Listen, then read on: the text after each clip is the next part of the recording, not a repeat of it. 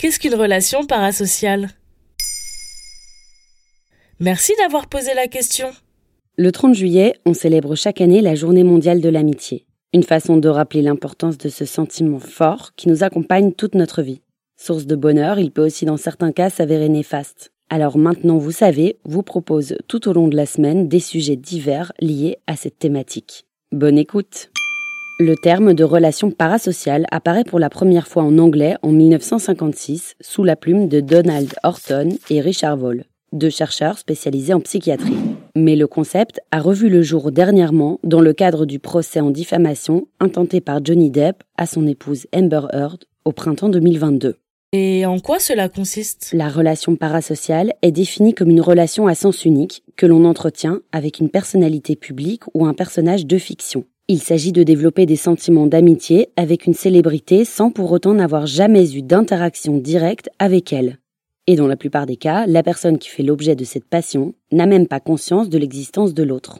Et évidemment, l'apparition des réseaux sociaux et des influenceurs ont favorisé l'intensité et la multiplication des relations parasociales. A-t-on des exemples? Dans un article du site Mademoiselle consacré au sujet, la journaliste Maya El Boudrari explique comment des dizaines de milliers de fans dévoués de Johnny Depp ont défendu la star américaine en vertu d'une relation qu'ils avaient construite avec lui. Dans l'article, la journaliste cite Pamela Rutledge, spécialiste des relations parasociales. Lorsque les gens s'investissent dans une relation à sens unique avec une célébrité, ils en tirent une partie de leur identité. Alors, quand ils sentent qu'elle est attaquée, ils interviennent pour le soutenir.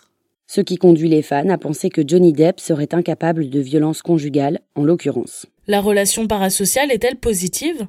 Elle peut apporter un sentiment d'appartenance à quelqu'un qui éprouve une relation parasociale. C'est aussi une façon de nouer un lien sans la peur de décevoir l'autre ou l'usure du quotidien dans l'amitié. Mais le revers de la médaille, c'est justement d'expérimenter des sentiments éloignés de la réalité d'une relation et de se leurrer dans une dynamique idyllique qui n'existerait jamais telle qu'elle dans la vraie vie. Enfin, c'est surtout pour la personne adulée que la relation peut être dangereuse, source de pression ou même de harcèlement, quand les fans commencent à devenir obsessionnels à l'égard de leurs amis imaginaires, en les stalkant par exemple. Voilà ce qu'est une relation parasociale.